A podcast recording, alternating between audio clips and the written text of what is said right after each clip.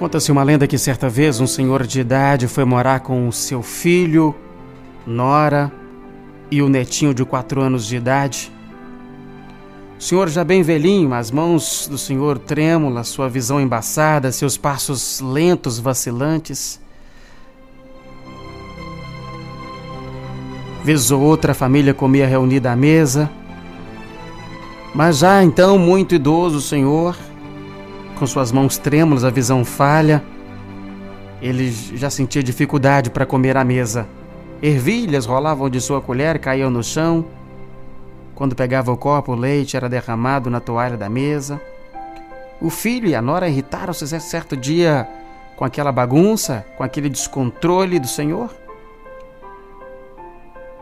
Certo dia o filho disse: Olha, precisamos tomar uma providência com respeito ao papai. Olha como ele já está, tão velhinho.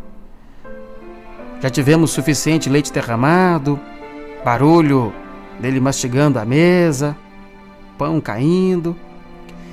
E então eles decidiram colocar uma pequena mesa num cantinho da cozinha e ali o avô comia sozinho enquanto o restante da família fazia as refeições à mesa com satisfação.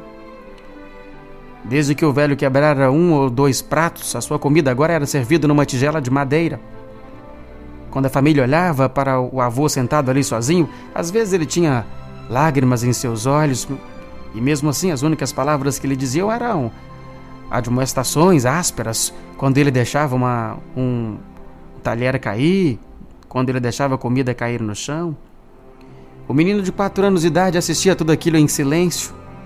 Uma certa noite, antes do jantar, o pai percebeu que o filho pequeno estava ali no chão manuseando um de madeira pai pergunta então delicadamente para a criança: Que é isso, meu filho? O que você está fazendo?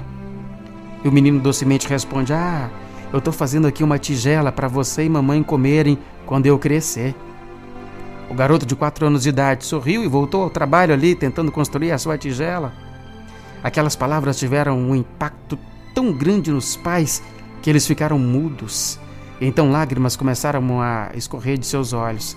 Embora ninguém tivesse falado nada, ambos sabiam o que precisaria ser feito. Naquela noite, o pai tomou o avô pelas mãos e gentilmente conduziu à mesa da família. Dali para frente, e até o final dos seus dias, ele comeu todas as refeições ali com a família na mesa, agora tranquilamente.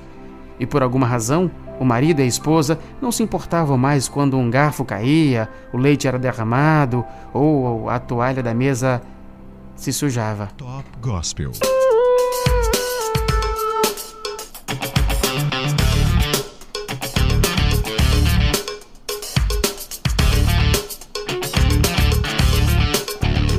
A frase do dia para você parar e pensar comigo é sobre atenção ao Pai, de Moisés Doxus. Sobre atenção ao Pai, teria dito.